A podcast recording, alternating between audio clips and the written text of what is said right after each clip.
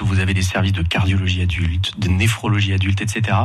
Euh, dans ce service-là, on a la chance de pouvoir s'occuper d'enfants de 0 à 18 ans qui ont euh, des maladies d'un organe ou de deux organes. Et donc on est chacun spécialisé dans un domaine. Et en particulier, on a euh, un label euh, centre de référence pour plusieurs maladies rares dans le cadre du plan actuel maladies rares.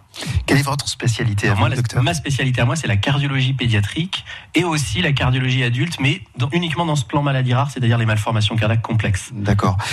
0 à 18 ans, enfin, vous, recevez un bébé de, de 8 jours, victime d'un problème cardiaque, comme vous soignez un, un ado, j'allais dire alors, l'environnement est tellement différent. L'environnement est totalement différent et c'est vrai que c'est là que les associations de patients nous aident à euh, accueillir ces patients dans les meilleures conditions parce qu'un hôpital, on a l'impression que c'est un peu fait pour euh, des adultes. C'est un peu froid, c'est un peu terne et donc vous voyez bien que quand vous traversez le couloir ici, vous n'êtes pas dans un service d'adultes. Je vous le Il confirme. Est totalement relooké grâce à l'association euh, qui nous invite et c'est vrai que Très honnêtement, c'est la première fois, je pense, qu'on fait une interview in situ dans mon service, et je pense que c'est essentiellement euh, grâce à l'association euh, Astrid, avec qui on a des liens très particuliers, des liens humains, parce que c'est l'histoire d'un drame aussi, c'est l'histoire d'une maladie rare qu'on n'a malheureusement pas pu euh, euh, sauver à l'époque. Oui, vous avez connu le cas d'Astrid dans l'occurrence. d'Astrid, absolument. Oui, oui. Et c'est vrai que c'est une rencontre entre bah, sa famille, moi, et puis après tout le service. Et finalement, il y a énormément de gens qui se sont agrégés à, ce partenariat. Et aujourd'hui, après le confort, parce que là, on est dans le confort du patient, l'accueil du patient,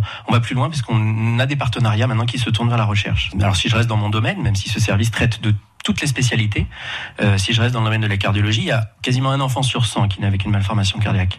Donc on parle de maladies rares parce que c'est une succession de maladies rares, mais en fait, si vous interrogez bien les gens autour de vous, il y a quelqu'un qui a une malformation cardiaque probablement dans l'entourage, probablement banale, et probablement qui s'est réglée toute seule ou grâce à un chirurgien cardiaque. Et effectivement, dans la grande majorité des cas, aujourd'hui, en 2019, en France, la quasi-totalité des enfants euh, arrivent à l'âge adulte. Voilà. Même si aujourd'hui on est là pour parler peut-être un peu plus des maladies rares et peut-être un peu plus de quelque chose qui a été dramatique, quand même, on peut dire qu'aujourd'hui en France, euh, on a un très bon système de soins. C'est un réseau national en fait, maladies rares, et, euh, et, les choses se passent bien. Mais rares, pas si rares, parce qu'un sur 100. un sur 100, c'est beaucoup. Je, voilà. je, trouve que c'est.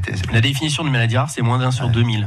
Mais finalement, si vous additionnez euh, le nombre de patients qui chacun ont une maladie rare, c'est plus très rare. Autre médecin au chevet des enfants, le docteur Grégoire de la Villéon, qui nous précise le nombre de jeunes patients accueillis dans ce service pédiatrique de l'hôpital Arnaud de Villeneuve. Alors, dans ce service, on a environ une, on a 20 lits ce qui est très peu comparé au nombre d'enfants qu'on a à soigner.